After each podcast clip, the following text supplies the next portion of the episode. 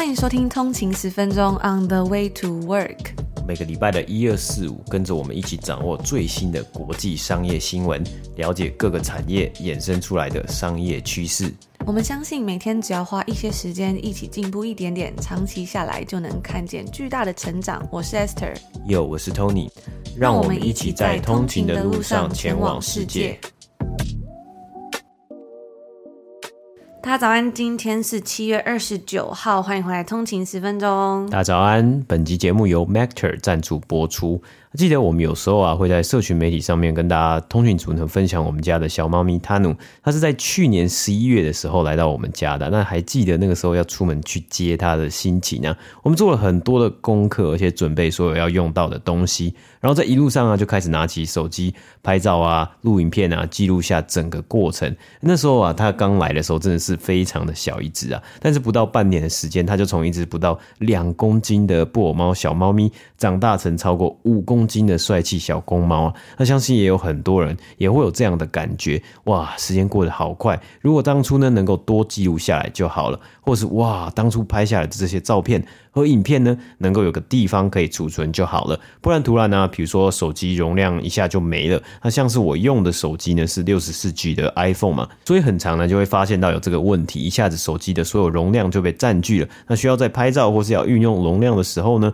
那就一定要滑到以前拍的照片啊和影片，然后就开始删删删。那感谢这一次 Mactor 的邀约，我们使用了 QB Duo 这个备份豆腐，可以让我们轻松的备份手机的资料，包括影片啊、照片、联络人。以及社群媒体等等的内容，而且备份豆腐的最大特色是它还可以加上充电器，所以就是说在手机充电的同时呢，还可以同时备份，我也可以心无旁骛的去看书啊，做一些别的事情。那另外呢，因为我们也很常在 IG 上面跟大家分享一些在加拿大生活的心得以及所见所闻嘛，所以为了要做后续的剪辑或者是后置呢，我们常常都要把资料从手机传到电脑或者是 iPad 上面，而备份豆腐加上记忆卡，将手机里面的内容呢快速备份到记忆卡上面。然后呢，可以方便的将豆腐头连接到电脑，就像读卡机的使用方式，直接存取最新的备份资料，非常顺畅，而且使用起来呢也很直观。那这个豆腐头它的体积呢也非常的小巧，刚好现在啊是一个很棒的时机点，因为可能有人要为下一次的出国旅游做准备，而出国呢一定是要好好的记录下来嘛，毕竟过去两年都没有办法出国。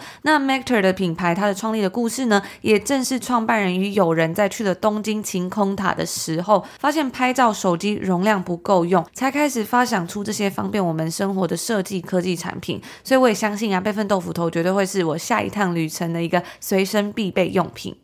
那这一次啊，Mactor 推出了与大家熟悉的童年漫画主角哆啦 A 梦 QB Duo 的备份豆腐，全身蓝色的外观超级的可爱啊！就算没用的时候，放在像是办公桌上面啊，桌上呢也很时髦，也充满趣味啊。旅行带出去的时候呢，也可以增加话题度啊。那首播先行贩售呢，会在泽泽的平台上面。除了超早鸟之外呢，还有推出团购组合，即日起呢，直到台湾时间八月十八号晚上十一点五十九。分那组数呢是有限，要买要快啊！那不知道有没有人跟我一样啊？有时候会用手机疯狂的，就是同一个东西啊，或同一个事物拍了好几十张照片，但是呢之后就是因为有越来越多的照片呢尘封在比如说手机的某一处啊。那也感谢这一次的合作机会呢，让我把手机的相片可以清理一遍，然后放在电脑上面啊，才看到原来我们的小猫咪呢，Tanu 从一路以来的成长啊是多么的不可思议啊！那不管是小朋友或是自己或是任何的事物呢，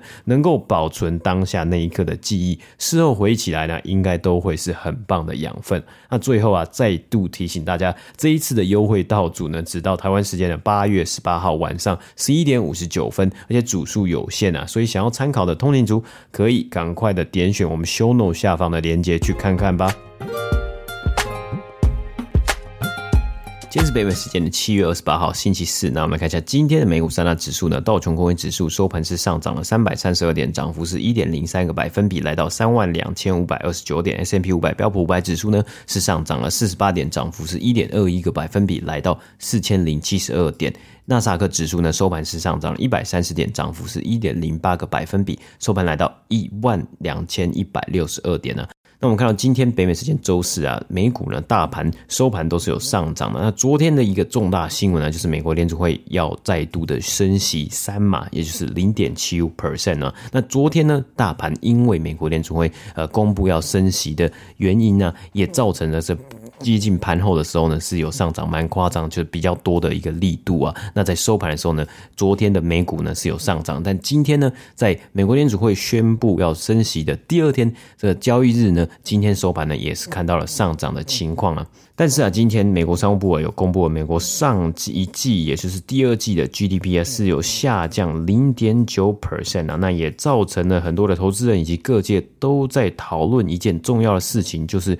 看到了现在这些数据啊，例如通货膨胀以及物价上升啊，或是有一些公司纷纷的在裁员。或者停止招募的计划，再加上现在 GDP 的一个状况呢，是已经连续今年的第一季以及第二季连续两季呢是有下降的情况呢，会不会现在的经济已经到达了 recession，也就是经济萧条了？那这算是一个 ongoing 以及持续性的一个辩论呢？debate 以及讨论，大家都在讨论说，到底是是或是不是？但是啊，我们看到现在的财报季，这一季的财报季呢，有的公司呢是缴出了超于预期的表现，有的公司呢则是缴出了比较疲软的成绩啊。因此啊，还没有到这么差劲的总总体的公司财报成绩的表现之余呢，给予了一些投资人足够的信心啊。所以我们也看到了三大指数呢，自从他们在二零二二年的六月中的低点呢。到现在呢，已经上涨了至少八个百分比！那在今年的七月呢，是也算是有上涨的表现。我们看到整体的股市呢，都是有往从比较低点的地方呢来回弹、来回升啊。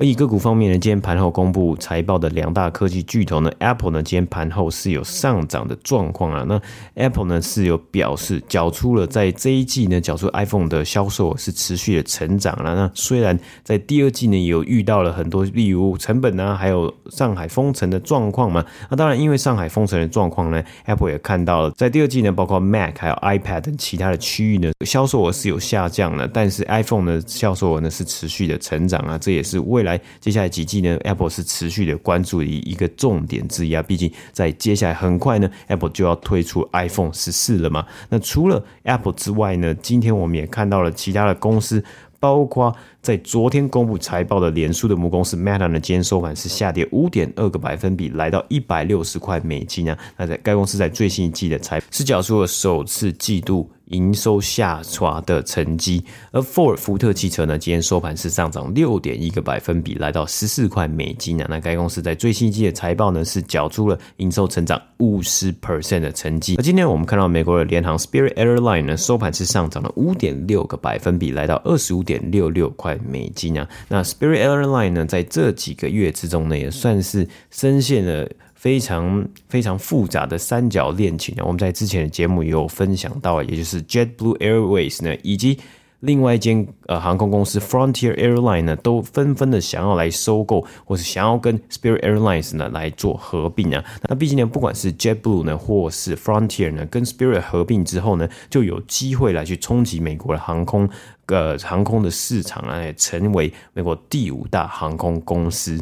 那原先的故事线呢，是 Frontier Airline 呢跟 Spirit Airline 呢已经达成协议，他们要双方要来进行合并的。那最后呢，就差临门一脚，就是股东的同意啊。但没想到呢，在最后本来其实也有提亲啊，本来也有提出 proposal 的 JetBlue 呢是被打枪，但是 JetBlue 呢就不认输啊，最后提出了一个比 Frontier 更优惠的价格，并且呢不断的去说服，不断去游说 Spirit Airlines 的。投资人呢，不要投票赞成 Spirit Airline 跟 Frontier Airline 来去合并。那最终啊，Spirit Airlines 被迫要延期他们的投票，延期了四次之多啊。在最后呢，两两家公司的合并案呢，就是呃无疾而终啊，宣告就吹了。而最新的消息啊，是由华尔街日报报道要指出啊，JetBlue Airways，但是到最终呢都不放弃的一个选手呢，是要成功要来。即将要买下 Spirit Airlines 啊，那 JetBlue 呢？今天收盘是下跌了，股价下跌零点四个百分比，来到八点三七块美金。那以上就是今天美股三大指数的播报。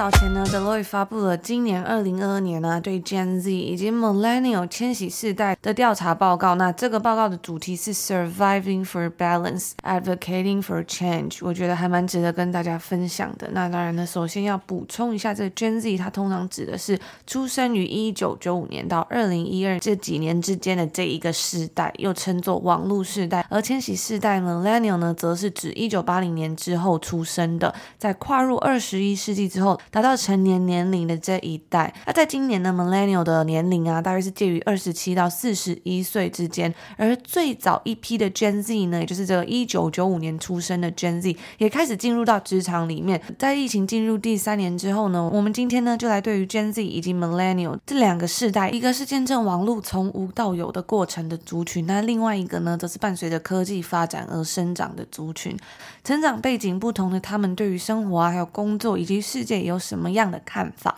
在这份报告之中呢，Deloitte 针对了四十六个国家，一万四千八百零八名的 Gen Z 的人，以及八千四百一十二名千禧世代 Millennial 的人进行了调查。在今年呢，世界仍然是十分的动荡不安，经济环境、生活环境都是严重的地域政治纷争、极端气候所造成的影响，有关于不平等的问题，以及高涨的通货膨胀。有别于暂时性的动荡状况啊，世界不断的动荡以及颠覆，似乎已经变成了一种新的常态了。这两个世代呢，都十分关注国际局势，但是也面临到在日常生活中的种种挑战。这两代人呢，都努力在寻找工作与生活之间的平衡。而在工作及压力的部分呢、因为疫情所导致的不确定性，让这两个世代对于自己未来的金融状况都感到极大的压力。过去这几年的疫情呢，让许多人开始重新思考生命中的优先顺序，这也导致了 Great Resignation 辞职潮。那在报告中呢，就显示有百分之二十九的 Gen Z 以及百分之三十六的 Millennial 把生活成本，包含像是住房啊、交通以及账单等等的东西，都列为他们最关心的问题。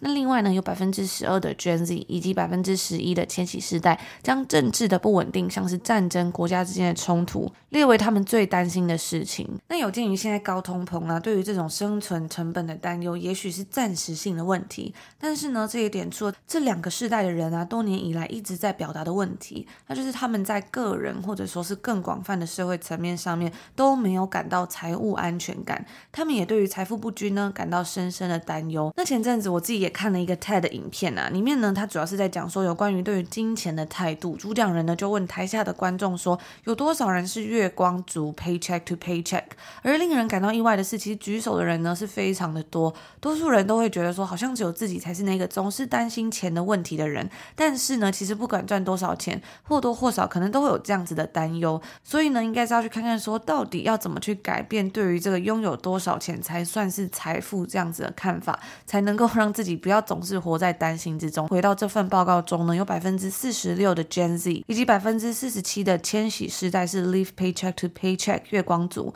并且担心他。他们会无法负担自己的生活支出。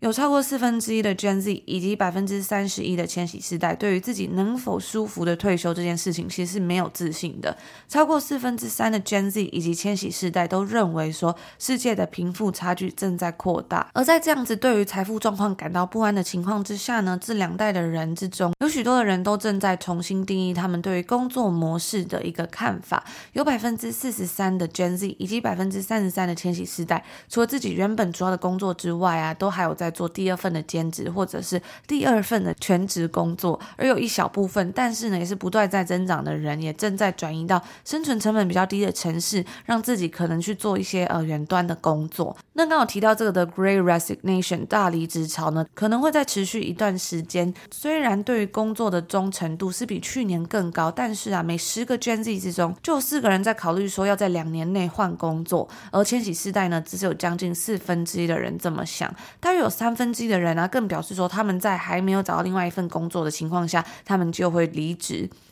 那他们表示说呢，如果可以在工作中学到东西，或者是工作环境有所改变的话，也许自己会留下来。这样的原因呢，也许是呃，雇主们在想要吸引人才的时候呢，可以去思考的，就是要怎么样让员工在工作的时候可以学到东西，或者是可以感觉到自己是有学习跟成长的，或是说让整个工作环境更好。那对于这两个世代，他们考虑要在两年内离职的首要原因呢，就是薪资能不能够有 WLB，就是 Work-Life Balance，工作与生活的平衡啊，或者是比较好的学习成长机会，则是他们在挑选雇主的时候的首要考量。我觉得这对我自己来说呢，好像也蛮吻合的。毕竟我自己呢，也是属于在这两个世代的，算是中间吧，都有碰到一点点的一个年纪。那除了薪资、Work-Life Balance 以及学习成长的机会之外呢，另外公司的价值观。跟自己的价值观是否有吻合，也是他们重要的考量因素之一。每五个人之中呢，就有两个人因为认为公司的价值观跟自己的不符合，然后选择离职。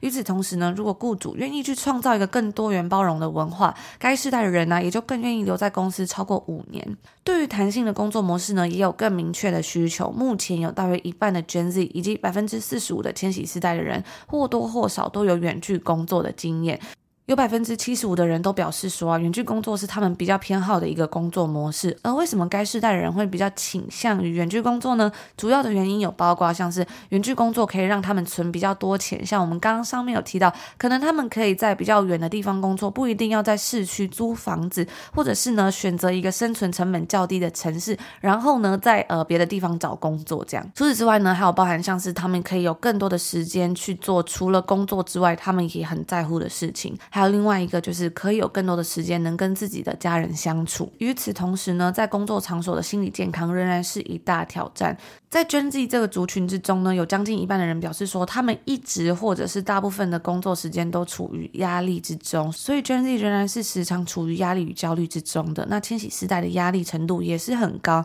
但是呢，跟去年相比是稍微有所下降。对于这两个世代而言呢，未来长期的财务压力以及每天日常的财务压力，都还是主要的压力跟焦虑的来源。那值得注意的是啊，对于这两个世代而言，职业倦怠 burn out 的程度呢是特别的高，这也表明着雇主面临着重大的如何留住人才的问题，有将近一半的 Gen Z 以及千禧世代的人，因为在高需求、高压的工作环境中工作而感到精疲力尽。我之前有看过一个文章，他就是讲说，哎，以前在呃很久很久以前，可能是农业社会的时候呢，其实大家就是比较做一些劳力上面的工作。那做完呃这些劳力工作之后呢，下班回家休息就是真的休息。但是呢，因为现在呃你可以随时随地的上班，只要你有电脑，只要你有手机，你随时随地你都要回讯息，你。都要工作之下，就会很容易造成 burn out，就是你很容易呢，会觉得自己好像一天里面可能有八成的时间，或是二十四小时，随时随地好像都在那个上班的模式之中。虽然没有百分之百在上班，但是呢，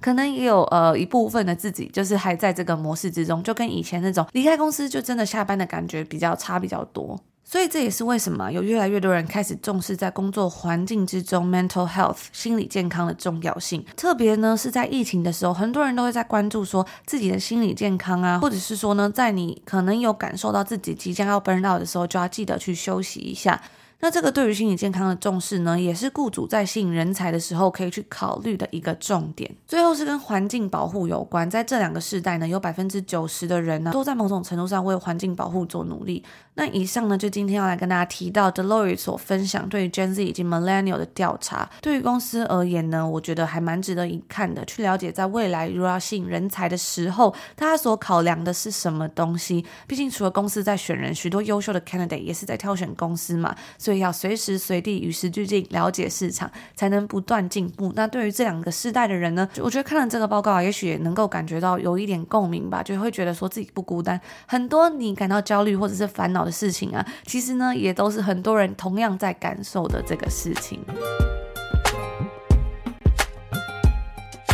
这个礼拜呢是美股财报季的高峰啊，各大公司纷纷都会在本周以及将会在下周等公布最新一季，也就是今年第二季四五六月的财报表现嘛。那本周呢，科技巨头也都纷纷公布了他们的财报。前几天呢，有包括微软、Alphabet。还有 Meta 都有公布财报，那我们今天呢，接下来就来看看热腾腾最新的今天盘后北美时间盘后公布财报的 Amazon 的财务表现呢、那 Amazon 的新任 CEO Andy Jassy 呢，接棒 Jeff Bezos 的这个职位啊，也已经一年多了。Jeff Bezos 呢，我觉得看起来好像卸任之后呢，就卸下了 CEO 的职位之后，生活过得非常的多彩多姿啊。甚至在最近呢，还被拍到是跟汤姆克鲁斯吃饭呢，真的是过得非常非常的开心的感觉啊。那或者呢，搞不好会不会在之后呢，也看到 Jeff Bezos 去客串一些电影之类的？嗯，这也算是搞不好他这这对他来说呢。或许算是他要完成他自己人生的清单之一嘛。那对于 Andy Jassy 呢，我们看到 Andy Jassy 呢，可能呃这个 scenario 啊，还有这个整个状况应该就比较不一样了。对他来说，则是在过去这一年呢，他了解了公司完整的业务。并且呢，做出了许多的取舍啊，将资源从没有实质回报的计划之中呢，来放到了对于未来蓝图可能比较有帮助的策略上面呢、啊。那我们上周的新闻呢，也刚好介绍了 Andy Jassy 上任以来最有野心的一项计划之一，就是呢，以三十七亿美金收购了医疗服务提供商 One Medical，那也是 Andy Jassy 接棒之后呢，最大的一项收购案呢、他也表示过啊，扩张到医疗保健领域呢，是公司 Amazon 的首要的目标之一。大家有兴趣的话，可以往前听。那同时啊，我们在这几个礼拜之中的节目也有提到。华尔街日报呢，有一份新的报告啊，就在详细的写到，诶，Andy Jesse 呢，他是怎么在现在当亚马逊面临到多年来最具有挑战性的财务状况的时刻，试图去控制前任 CEO Jeff Bezos 所做出那些太过于野心、太过野心勃勃的扩张计划呢？那因为啊，成本上涨，再加上电商的销售放缓，Amazon 呢，在今年第一季度呢，也就是一二三月的时候，那个时候其实发布这个第一季的财报啊，就是也。缴出了自从二零一五年以来首度的季度亏损啊，那也是该公司在过去二十年以来呢，营收成长最慢的一个季度啊。在今年的第二季呢，也是今天公布最新的财报，Amazon 的营收成长呢，比起去年同期大概是成长了七个百分比，来到一千两百一十亿美金。那跟上一季第一季的成长速度啊是差不多的，也是所以也可以算是啊，在二十年之中呢，成长最慢的脚步的这一两季啊。那营收的分析师预期呢是。在一千一百九十亿美金啊，所以是有超过预期的。那主要几个不业务的部分呢？云端业务 AWS Amazon Web Service 呢，达到了一百九十七亿美金啊，成长超过三十 percent。那广告的业务呢，广告营收呢也是持续成长十八 percent，来到八十七亿美金啊，高于预估的八十六点五亿美金。我们在其他的科技巨头的。财报之中呢，我也看到广告的营收成长不一，有的成长，有的成长是放缓的，也有的公司呢，它的业务是呈现下滑的状况。那也可以看到啊，这样子的一个市场呢，竞争会越来越激烈。这些科技巨头呢，也都纷纷的想要投入这样的市场，或是本来就已经在这个市场里面占有非常大的市占率啊。然而呢，对于 Amazon 来说，他们最庞大的主业。就是线上网络商店啊，这电商的部分呢，仍然受到了许多的挑战，包括持续增加的成本，以及消费者需求成长下降。那因为啊，很多的消费者呢，可能在这一季呢，或是今年的上半年选择回到实体店面来购物，所以啊，我们也看到了这一季的电商销售额呢，比起去年同期是下降了四个百分比啊。那当然，可能也有很多人会说，毕竟 Amazon 呢，从二零二零年到二零二一年呢，是看到非常强劲的成长啊，但或许啊，也看到了疫情带来的优惠啊，是完全不复存在啦。许多公司在今年呢，也开始转向更具策略性的计划，以及呢，算是在转型。的一个计划之中啊，让公司持续看到成长，或是在未来呢有机会是反弹呐。那因此我们在前几周的节目也有提到啊，因为要因应疫情以来的大量需求，也 Amazon 呢必须积极的扩张他们的物流中心、他们的仓库以及投资其他项目的力度嘛。但是呢，也让今年呢有许多额外的仓库空间和量能，也产生了额外的成本压力。毕竟第一季啊也是 Amazon 首度在七年之中。缴出亏损的成绩嘛，那也提到了，Amazon 也提到了，因为额额外的仓库空间和多余人力啊，让他们第二季的成本呢是增加了一百亿美金啊，所以啊，Amazon 最近呢，他们最积极的一件事情，一项计划之一就是他们要积极的转租他们旗下的仓储空间。那接下来呢，我们也看到了 Amazon 他们认为啊，从第二季到第三季，尤其是现在的这个季度呢，他们仍然希望可以专注在 AWS，希望 AWS 也可以带给他们成长的动能啊，那增加投资。不过呢，一个值得注意的地方就是 AWS 的 M 的 margin 呢，他们是持续的下降啊，从第一季到第二季都有下。降的一个状况啊，那呃，Amazon 的 CFO 是表示啊，因为目前的一个情况呢，会看到更多的波动。那在成本的部分呢，其实会有更多的不确定性啊。那以广告业务的部分呢，Amazon 是表示他们大部分的广告收益呢是来自于还是来自于北美的市场啊，所以主要呢就是这个算是全球最大型的广告市场之中啊。那在未来呢，有没有机会去扩张到其他的国际市场的部分呢，因为现在呢，Amazon 的广告业务呢。营收也还没有超过，单季营收也还没有超过一百亿美金啊，跟其他的科技公司或者科技科技巨头比起来呢，还是有一一一部分的成长的空间啊。那这一季呢，我们看到在营业收益的部分呢，是有降低到。三十三亿美金啊，比起去年同期，去年同期是七十七亿美金啊。那在净利的部分呢，则是缴出了净亏损的状况，达到了亏损二十亿美金。那最主要呢，其实是因为 Rivian 的投资啊，在去年电动车新创，或是现在已经是电动车上市公司 Rivian 的上市，去年十一月上市嘛。但是自从上市之后呢，Rivian 的股价是不断的下跌，受到了很大的压力啊。那在这一季呢，Amazon 也记下了。对于 Rivian 投资呢，差不多是四十亿，将近四十亿的亏损呢。因为在第二季呢，Rivian 的股价也大约下跌了四十九 percent 啊，那也让整体呢，Amazon 在 Rivian 的投资之中呢，今年至今呢是下跌了一百一十五亿美金啊。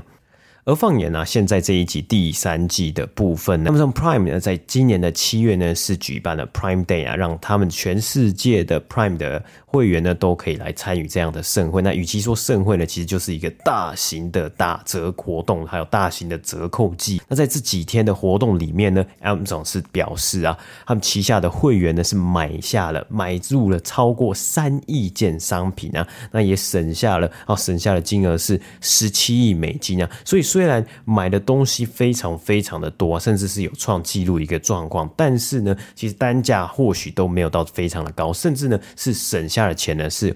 比较高的。那比较高的情况之下呢，会不会来去挤压到他们原本的这些成本的一个部分呢？可能就无从得知，因为 Amazon 没有到呃分享更确切的一些数字啊。但是也可以看得出来，很多的消费者呢，或许是想要利用这一次的一个打折的。折扣的力度呢，来去稍微省点钱啊。毕竟现在在民生用品啊，还有很多地方呢，都是非常非常的贵嘛。所以呢，也利用这样子的一个打折季呢，来去参与呢，多多的去捡一些便宜，多多多少去捡一些便宜啊。Amazon 也提到，他们在 Prime Day 里面呢，比较热销的几个产品啊，以及几个类别，包括他们自己旗下的一些仪器啊，或者电子设备啊，还有消费者的电子产品以及居家产品呢，也都有算是蛮热销的前。前几名呢？而除了 Prime Day 之外呢，对于 Prime 会员啊，或是 Amazon Prime 呢，这一季呢也算是蛮令人期待的一个季度啊。那就是因为呢，在九月二号的时候呢，众所期待，Amazon 投资非常多资金所拍的《魔戒》影集啊，即将要上映啊。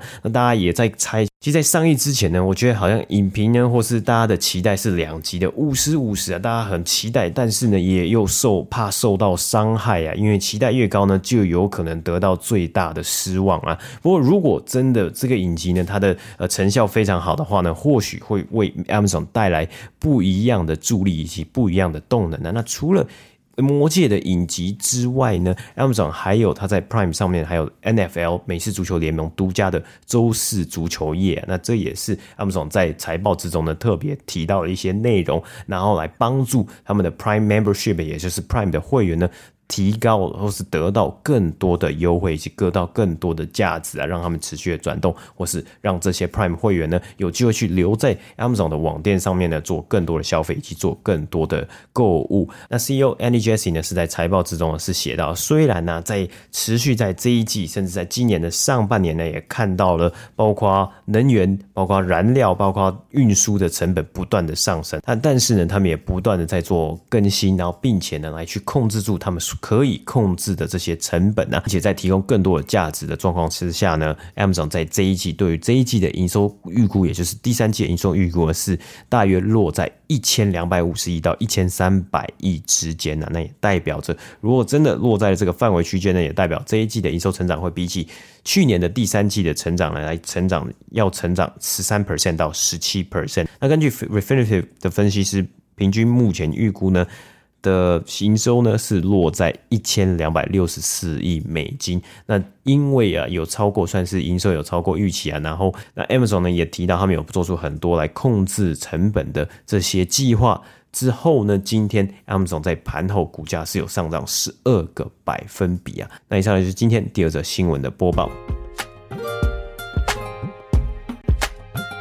以上呢，就是我们今天星期五要跟大家分享的内容啦。那今天已经是礼拜五了嘛，从这个礼拜开始呢，就是我们的节目《通勤十分钟》这个 podcast 已经变成了日更制，所以就是呃从礼拜一到礼拜五都有节目嘛。那礼拜一跟礼拜五都是免费的，所以大家也别忘了下礼拜一呢也会有一集免费的集数哦。那除此之外呢，还有一个非常重要的，就是在明天礼拜六早上呢，就是我们第八期，也就是我们的通勤精酿免费电子报正式开始寄送满两个月啦。那每一次这个电子报呢，都得到了很多通勤族的回馈啊，谢谢大家，也非常开心大家喜欢。我们一直以来就希望说，哎，透过这个电子报，可以用一个很快速然后有趣的方式，让大家在可能周末的早上花一点点时间呢，就可以让自己变得更聪明啊，或者是让自己感觉到有跟世界接轨，或者是说呢，在整个周末的时候啊，去 recap 去看一下说，哎，在这个礼拜到底有发生了什么重要的事情、有趣的事情。因为我自己呢有订阅了很多国外电子报，那我看到他们很多呢都是用呃类似的方式，就是是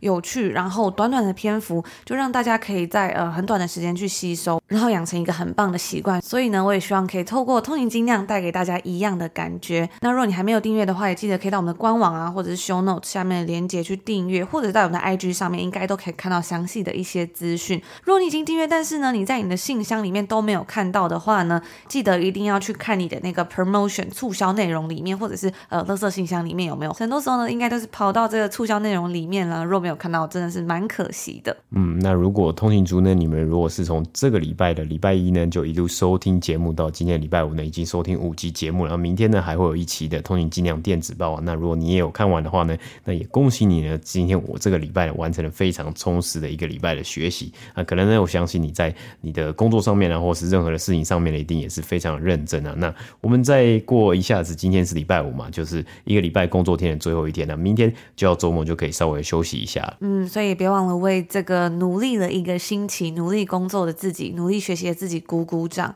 那刚刚节目的一开始呢，我们有分享到我们在过去一年跟我们家的小猫咪塔努相处的时光嘛。刚刚有讲到，它是从呃去年十一月的时候来到我们家的，我都还有印象深刻。因为在十一月的时候呢，多伦多其实就是非常的冷，那时候就已经有在下雪了。虽然外面呢不会随时都积着雪，但是呢就是那种时不时就会突然下雪，甚至是下大雪的状况。所以呢那时候去接它的时候，因为它的 breeder 呢是在离多伦多大约有呃两个半小时的一个城镇，那我们那时候呢就要租车去接小猫咪。那时候那几天我都还蛮紧张，就很怕说，诶，如果突然下雪的话，我要怎么开车啊？会不会很麻烦啊之类的？就是可能下雪比较会有比较多状况嘛，反正就蛮紧张的。然后在接它之前呢，因为也是第一次养猫，所以也是做了非常多的功课啊。它要吃什么样的东西比较好？然后我们就去了很多不一样的呃宠物店啊，要买就是他要买就是他的生活用品。然后现在回想起来呢，我就觉得哇，真的是充满了很多很多的回忆。然后那一天呢，我记得我们去接他的时候，因为是租车去嘛，就是我们在呃多伦多并没有买车，所以